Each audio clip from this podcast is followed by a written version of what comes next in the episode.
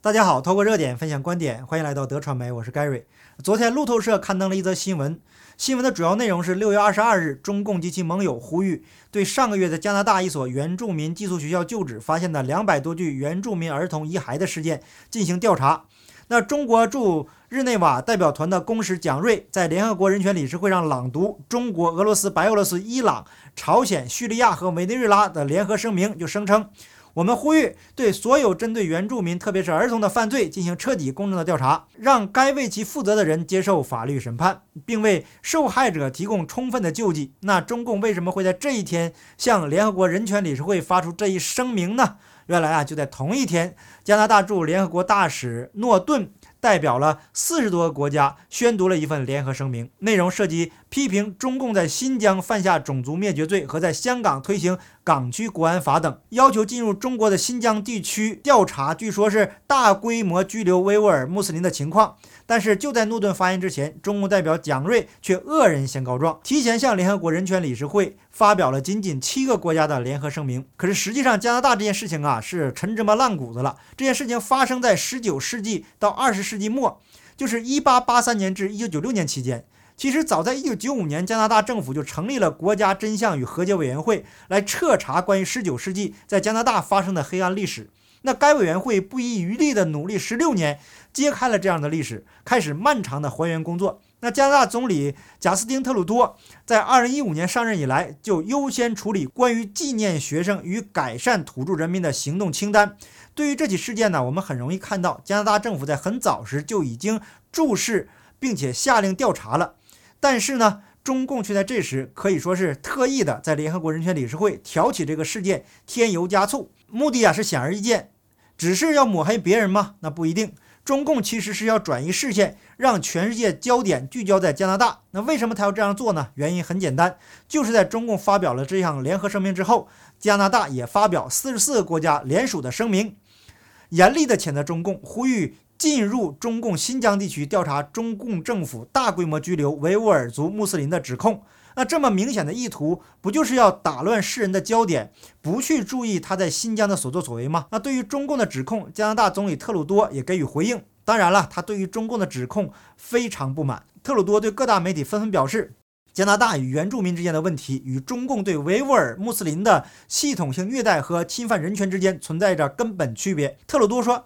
加拿大政府知道与原住民的关系已经破裂，但在2008年就已成立了真相和解委员会，正在努力解决这个问题。他说，中共甚至不愿意承认问题的存在，和解的过程是漫长的，但我们已经踏进这个过程，而中共甚至还没有意识到问题的所在。他还反问说：“中国的真相和解委员会在哪里？他们的真相在哪里？那中共有没有像加拿大一样表现出的开放态度和对本国对过去犯过的可怕的错误承担责任呢？”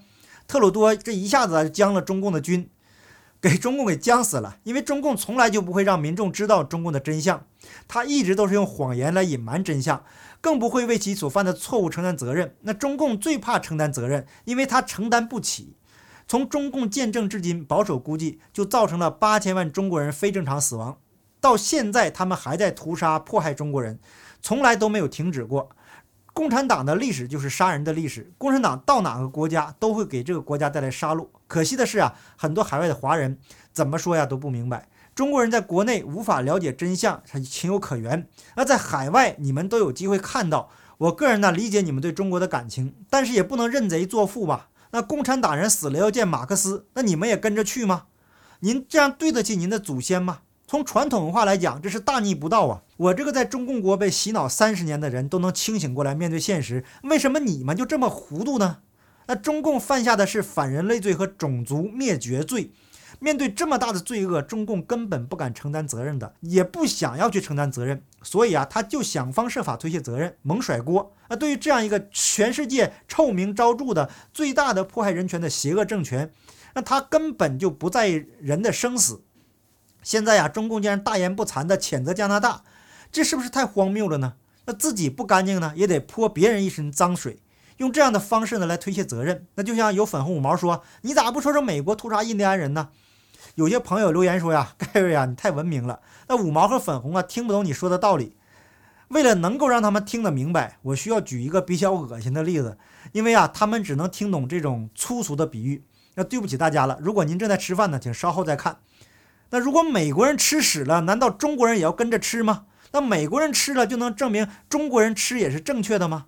中共浑身都是恶心的东西，被人指出来，他一定要泼到别人身上，然后义正言辞地说：“你看，我们都一样了，谁也别说谁。”这是多么流氓和混账的逻辑呀！那这样的形容，可能流氓都得喊冤。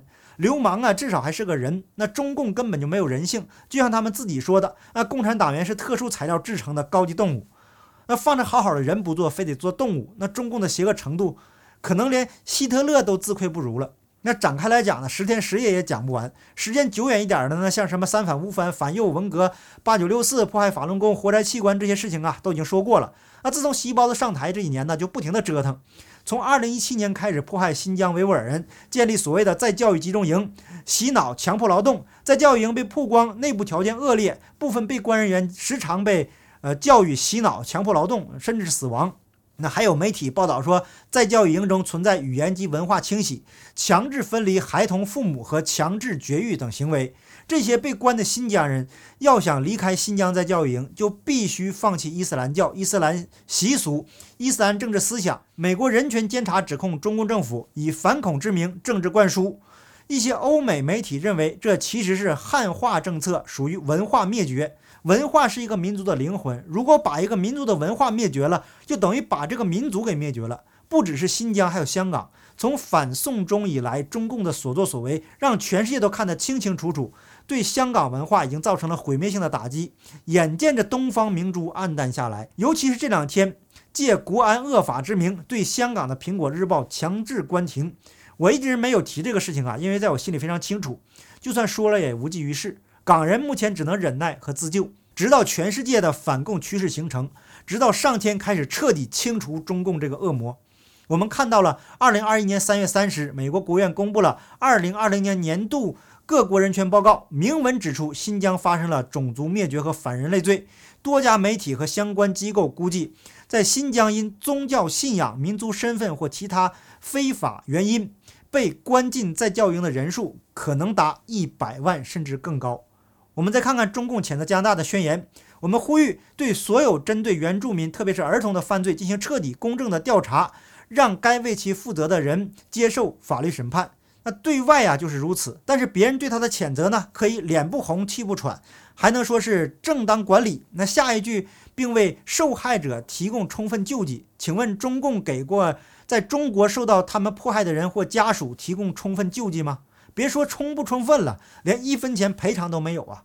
难道中共的所谓正当管理就是给予受害者的充分救济？难怪啊，连软弱的小土豆都这么生气。但是呢，我们理智的看，不难发现，中共就是邪恶的流氓集团，以暴力谎言起家，根本不会跟你讲道理。中共的这些表现，严重的败坏了中国的国家形象。那据网络资料显示，中国的国家形象在世界范围内进一步下滑。